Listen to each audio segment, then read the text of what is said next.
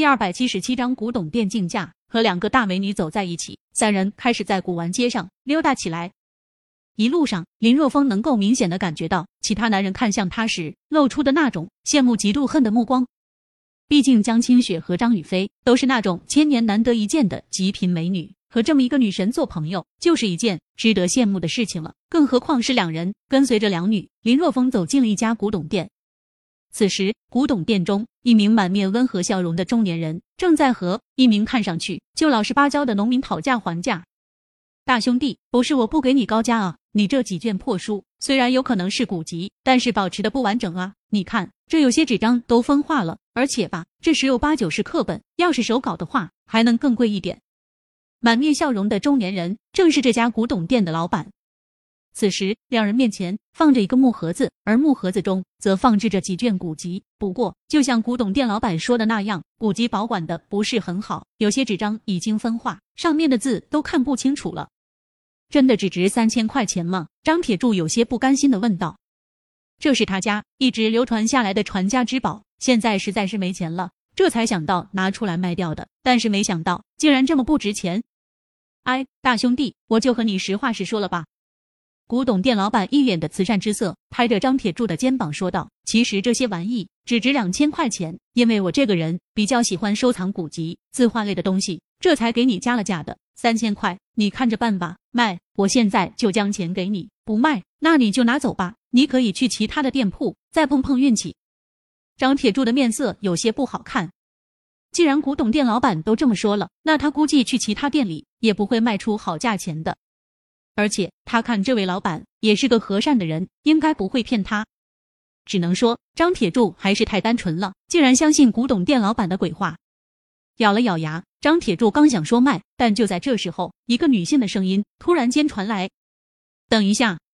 高跟鞋踏在地面上的声音传来。张雨霏、江清雪等人快步走过来：“这位先生，我出两万买下你手中的古籍。”来到张铁柱身边，张雨霏呼吸有些急促。说过他所料不差的话，这些的确是古籍，虽然是课本，虽然保管有些分化了，但是也不是三千块钱就能买到的。两万，张铁柱顿时一愣，随后呼吸陡然间急促起来。对，两万。张雨霏颇为笃定的说道。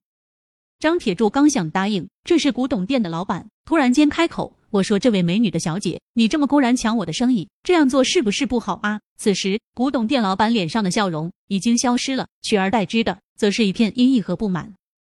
抱歉，张雨霏淡淡的说道：“我没觉得抢你的生意啊，你们又没有谈妥呢，是不是啊？”这位先生，是是。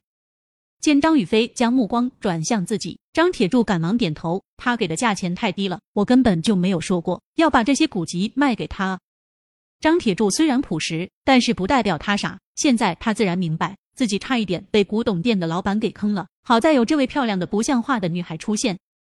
看古董店老板面相和善，原来这么坑啊！果然城市套路深，还是回农村啊！你们古董店老板气急，他刚才看张铁柱的样子，就快开口说将古籍卖给他了。如果张雨霏等人能持进店，哪怕半分钟，他和张铁柱之间就能谈妥了。真是真是太气人了！这位美女，我这古籍卖给你了。为了怕古董店老板从中出幺蛾子，张铁柱将目光转向张雨霏，说道：“我们出去再说吧。”张雨霏点了点头。不过就在他们准备离开的时候，古董店的老板突然间大喝一声：“等一下！怎么我不将古籍卖给你还不行吗？”张铁柱面色一变，随后紧紧的将古籍抱在胸口，喝道。不是，我出两万二，我出两万二买你的古籍，怎么样？古董店老板叫住张铁柱的目的是为了加价买古籍。其实张铁柱手中的古籍价值初步估计在三万左右，所以古董店老板才会有如此之举。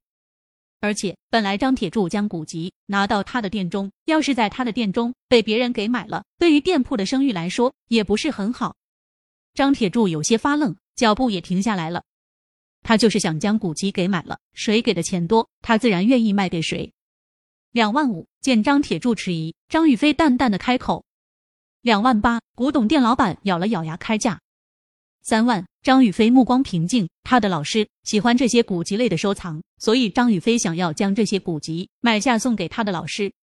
三万二。古董店老板面色难看，咬着牙紧盯着张雨霏，沉声说道：“小姑娘，你是真的想要和我争下去吗？三万二购买这些古籍，已经属于溢价收购了。但是现在古董店老板豁出去了，因为他一个大老爷们，难道会输给一个小姑娘？我的老师很喜欢这些古籍，所以我准备买下来送给我的老师。”张雨霏淡淡的说道：“所以对不起了，四万。你好，我就不信了，四万二。”古董店老板咬牙爆出这么一个价格，看着古董店老板和张雨霏在竞价，张铁柱幸福的快要晕过去了。